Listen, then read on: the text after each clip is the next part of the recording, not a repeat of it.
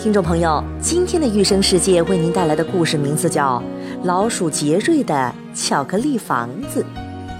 老鼠杰瑞是个出名的雕刻家，别看他小小一个，可他的技术可是被整个森林公认的。这不，老鼠杰瑞要参加建筑设计大赛了，这可是一个重要的比赛。比赛前一天，伙伴们都来给老鼠杰瑞加油。第二天。大赛开始了，所有的参赛者都手忙脚乱地争取着时间，老鼠杰瑞却不紧不慢地打了个响指。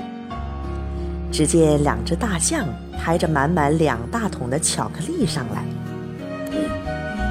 所有的观众都惊呆了。只见老鼠杰瑞慢慢地堆砌雕刻，三下五除二的就把一座巧克力房子建筑好了。整个森林的空气当中都弥漫着巧克力香香甜甜的味道。巧克力房子不仅美观，还很坚固。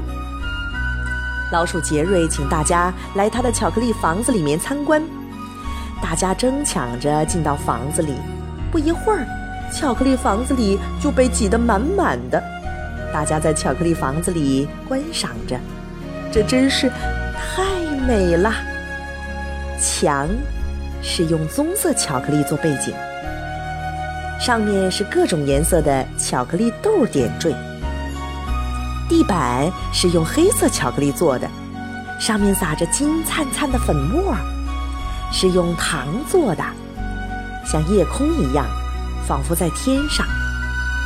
小动物们都舍不得用脚踩，房子里的所有东西都是用巧克力做的。床、灯、桌子、柜子等等。小猴拿起了一个巧克力杯子，忍不住诱惑的咬了一口。他觉得也许可能不会被别人发现。猴妈妈看到，严重的批评了小猴子，并向老鼠杰瑞道歉说：“多好的艺术品呐，真是对不起。”老鼠杰瑞笑笑说：“现在，请大家尽情的享受美味儿吧，这房子是可以吃的。”说着，便自己开头从墙壁上拿起一块巧克力吃了起来。动物们高兴地欢呼起来，尽情地享受着巧克力房子带来的美味儿。至于大赛最后的冠军，当然是老鼠杰瑞的。巧克力房子啦，小朋友，这个故事告诉我们，有好东西一定要与身边的好朋友一起分享，千万不能够独享美味儿哦。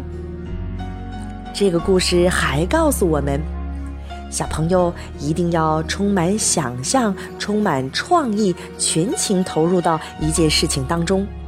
只有这样，才能锻炼我们的想象力和创造力，就像老鼠杰瑞一样，创造一座意想不到的、可以吃的、非常美丽的巧克力房子。